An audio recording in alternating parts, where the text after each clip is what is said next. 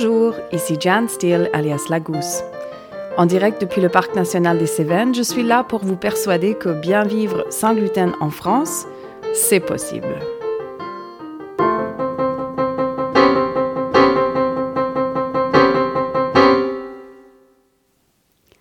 Gérante d'une cuisine pédagogique et d'une chambre d'hôte 100% sans gluten dans le Parc national des Cévennes, je suis aussi malade cœliaque depuis toute ma vie et maman de deux enfants qui eux aussi mangent sans gluten. La communauté des personnes vivant sans gluten est en croissance permanente.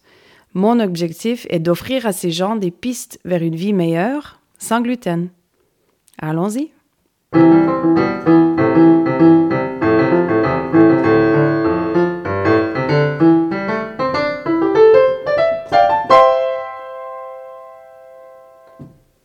Qui suis-je?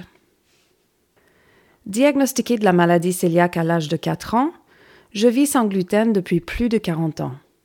Et, même s'il est toujours possible de faire mieux, j'ose dire que je vis bien.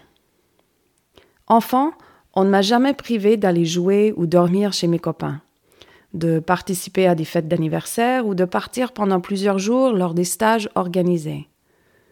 Adolescente, j'ai bien sûr accompagné mes camarades aux différents fast-foods du coin. J'ai même travaillé dans un fast-food pour gagner de l'argent de poche. Expérience mitigée sans surprise. En entamant la vie adulte, je ne me suis jamais empêchée d'avoir une vie sociale, d'aller au restaurant ou de voyager pour aller à l'université ou pour travailler. Une fois ma carrière bien entamée, j'ai même accepté des postes au Koweït, au Liban et au Pakistan, et ce, toujours sans grand problème d'alimentation. Après tout, une carotte, ça reste une carotte. Bon, tout ça ne veut pas dire que je n'ai jamais été malade. Bien sûr que je l'ai parfois été. Mais bon, il me serait jamais venu à l'esprit que mon besoin de suivre une alimentation sans gluten pouvait être une raison de me priver d'une vie sociale, de ne pas aller au restaurant, de ne pas oser voyager ou de ne pas bien manger. Aujourd'hui, je vis en France et je ne peux qu'être attristée au nombre de personnes qui vivent leur alimentation sans gluten comme une sentence. Dans ce pays de haute cuisine où l'on peut voir au quotidien des canons de produits de boulangerie, de pâtisserie et des assiettes qui mettent l'eau à la bouche, devoir vivre sans gluten ne veut pas dire pour autant devoir se priver de toutes ces bonnes choses. Seulement, il faut se remonter les manches et réapprendre à les cuisiner sans gluten. Voilà pourquoi je me suis décidée à créer une cuisine pédagogique sans gluten, une chambre et table d'hôte 100% sans gluten et ce podcast. La communauté des personnes vivant sans gluten est en constante croissance. Les prestataires qui souhaitent subvenir à nos besoins l'est aussi. Ce podcast me permettra donc de partager des astuces pour une belle vie sans gluten, de répondre à vos questions et de mettre en lumière mes différents collègues qui, eux aussi, œuvrent pour améliorer la vie des personnes qui doivent ou qui veulent vivre sans gluten. Vous avez une question par rapport à la vie sans gluten? Posez-la.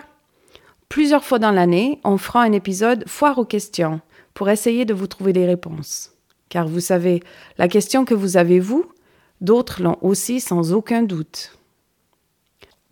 Vous faites face à un problème relié à votre alimentation sans gluten? Parlons-en. Dans la mesure du possible, nous en ferons un épisode en partageant nos expériences communes ou en tâchant d'exposer un problème pour lequel une solution n'est toujours pas dispo. Enfin, si vous souhaitez partager votre témoignage de rétablissement grâce à une alimentation sans gluten, vous trouverez un formulaire en ligne sur le site lagousse.fr oblique podcast. Vous aider à retrouver un mieux-être sans gluten, c'est ma passion. N'hésitez pas à vous abonner pour être au courant dès la sortie de chaque épisode. Plus notre communauté est soudée, plus facilement nous pourrons échanger les réponses et les solutions à nos différents problèmes. Bien vivre sans gluten en France, c'est possible. Les défis sont nombreux, mais les solutions aussi. D'ici un prochain épisode, portez-vous bien.